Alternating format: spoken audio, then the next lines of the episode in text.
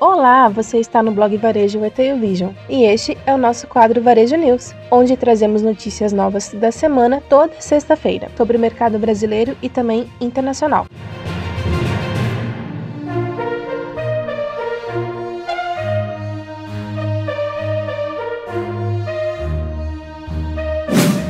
Índice de vendas do e-commerce cai 9,15% em agosto ante julho. A reabertura do comércio físico já começa a dar mostras em relação ao boom do e-commerce no primeiro semestre de 2020. De acordo com o índice da Câmara Brasileira do Comércio Eletrônico, em parceria com o movimento Compre e Confie, as vendas online tiveram uma queda de 9,15% em agosto em relação ao mês anterior. É apenas a segunda vez que as vendas do e-commerce regridem desde a chegada da pandemia do novo coronavírus ao Brasil. A queda em agosto já era esperada, por conta da reabertura do comércio. Porém, é importante destacar que 9,15% é um número baixo em relação ao espaço conquistado pelo e-commerce no primeiro semestre. Em maio, por exemplo, mostrou um crescimento de 29,15% em relação a abril, que já era um mês de antecedência do comércio eletrônico.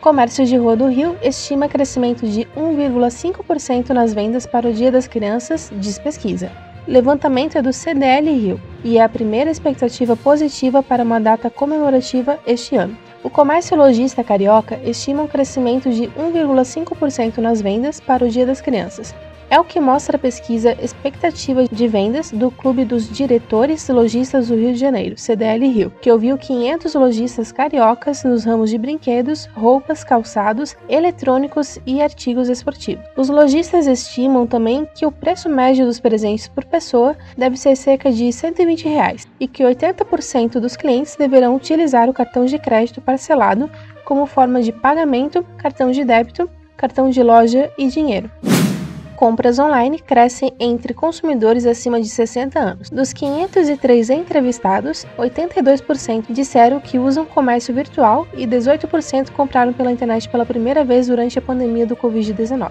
A Sociedade Brasileira de Consumo, SBVC, em parceria com a AGP Pesquisas, realizou a quarta edição da pesquisa sobre os hábitos de compras da população com idade acima de 60 anos. É a quarta edição do estudo, que já tinha sido realizado em 2017, 2018 e 2019. Para Eduardo Terra, presidente da Sociedade Brasileira de Varejo de Consumo, a pesquisa vai além do que uma simples comparação. Realizamos esse estudo para analisar os fatores que levam esse público a consumir. Que aspectos eles mais prezam em suas compras e a presença do varejo digital entre essa população.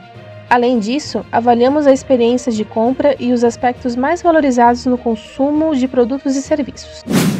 Nova teoria sobre ações tenta entender flutuações do mercado investidores de curtíssimo prazo, os chamados day traders, que reivindicam o direito de se gabar pela recuperação de 9 trilhões de dólares do mercado acionário dos Estados Unidos, neste ano podem encontrar algumas evidências em uma pesquisa recente. Mesmo com a expansão das negociações dos investidores do varejo para 20% do volume diário, Wall Street tem esforçado para descobrir o quanto esse contingente de tamanho modesto realmente influencia os preços. Afinal, o mercado está repleto de fundos algorítmicos, gestores apenas com posições compradas e muito mais. Mas há uma nova maneira de entender as flutuações das bolsas com a ajuda de acadêmicos da Universidade de Harvard e da Universidade de Chicago. Ao medir a sensibilidade de vários participantes aos preços, os pesquisadores lançam luz sobre como os investidores de varejo podem ter dado as cartas no maior mercado de ações do mundo mais de 17% das empresas que buscaram aceleração da Visa são de varejo. Um estudo mostra que 17,3% de startups que se inscreveram no programa de aceleração Visa são do setor de varejo. Na terceira edição, o mapa das fintechs traz informações sobre faturamento, dados sobre investimentos, potencial de internacionalização, obstáculos enfrentados sobre os profissionais que trabalham nas 219 startups inscritas para a edição de 2020 do programa. Empresas pivotaram mais de quatro vezes. O estudo também aponta que 17,2% das startups já mudaram de ramo ou pivotaram duas vezes. Outras 9,6% fizeram isso três vezes e 4,3% afirmaram ter pivotado mais de quatro vezes. Muitas empresas mudaram seus negócios de acordo com demandas, oportunidades de mercado mercado, além de adaptações necessárias por conta da pandemia de Covid-19. Faz parte do mindset das startups estar aberta à mudança, e muito dessa mudança acontece durante a aceleração com a Visa, afirma Percival Jatobá, vice-presidente de soluções e inovação da Visa do Brasil. Ágora troca Via Varejo por Duratex, em carteira de Small Cap para outubro. A Ágora realizou apenas uma troca em sua carteira recomendada de Small Caps, ou seja, empresas de menor capitalização, e mostrou o relatório enviado a clientes nesta terça-feira, dia 29. A corretora optou por retirar as ações da Via Varejo para colocar a Duratex. Segundo a Ágora, a varejista deixou de integrar o índice Small Caps. No caso da Duratex, os analistas afirmam que a empresa é uma boa opção para capturar o aumento de vendas de materiais de construção. E-commerce. Varejistas enfrentam competição mais acirrada. As empresas de e-commerce estão enfrentando uma concorrência mais acirrada no mercado brasileiro. Depois de inaugurar seu quinto centro de distribuição no Brasil, no início de setembro, a Amazon anunciou que vai estrear o Prime Day entre 13 e 14 de outubro. Ao mesmo tempo, dona do AliExpress também está de olho em aumentar seus ganhos no Brasil. Mesmo assim, os especialistas que acompanham o setor seguem otimistas em relação às varejistas que têm ações listadas em bolsa, como a Magazine Luiza, a B2W e a Via Varejo. Isso porque o mercado de e-commerce segue fortalecido, mesmo após dados mostrarem um ritmo mais lento em agosto. Em versão digital, a ABF Franchising Week traz speakers de renome e debate futuro do setor pós-pandemia. Semana ganhou duas novidades na programação: o Congresso de Transformação Digital e o Congresso de Franqueados. David Barr, chairman da IFA 2019-2020, Carlos Aires Brito, ex-ministro e presidente do STF, Silvio Meira, cientista-chefe da DSC, Alexandre Gomes da Claro e representantes de entidades como a Brasel, FBH, IFB ANR e Sindir estão entre os speakers de destaque. O evento irá trazer experiências e inovações de marcas como Boticário, O Dia, Sorridentes, Maplebeer, Chili Beans, CNA, Kumon e dos grupos Calaes, BFFC, Trigo e Movidu.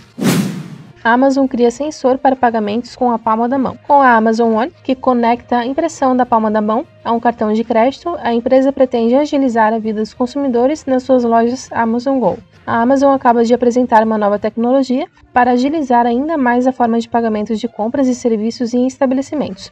Com o Amazon One, o sistema é parecido com o que os smartphones oferecem, vinculando as contas de cartão de crédito com o reconhecimento digital pelo sensor. Segundo a CNN Business, basta colocar a mão sobre o sensor para entrar e comprar itens nos estabelecimentos.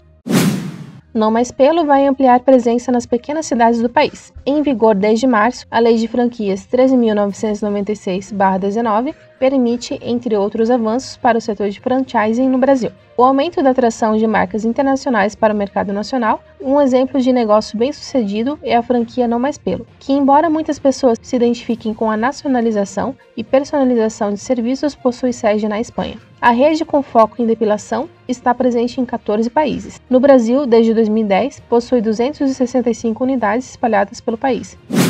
Com plano estratégico para 2025, Raia Drogazil quer ir além do varejo farmacêutico. A empresa quer oferecer serviços de vacinação, aferimento de pressão, medição de glicemia, entre outros. Lista dos 10 maiores super apps do Brasil tem corrida entre fintechs e varejo.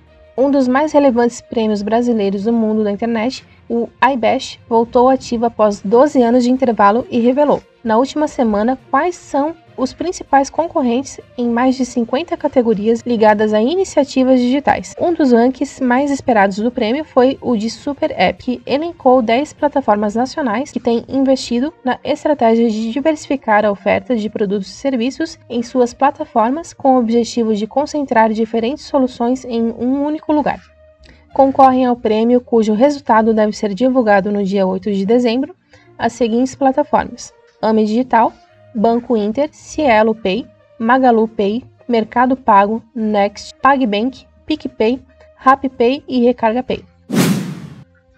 E por último, vendas do setor de beleza e higiene pessoal crescem acima do esperado em julho. Todas as notícias aqui citadas estarão referenciadas neste podcast. Então é isso. Dá o like, siga a gente e compartilhe nas redes sociais. Nos encontramos no nosso próximo podcast. Valeu!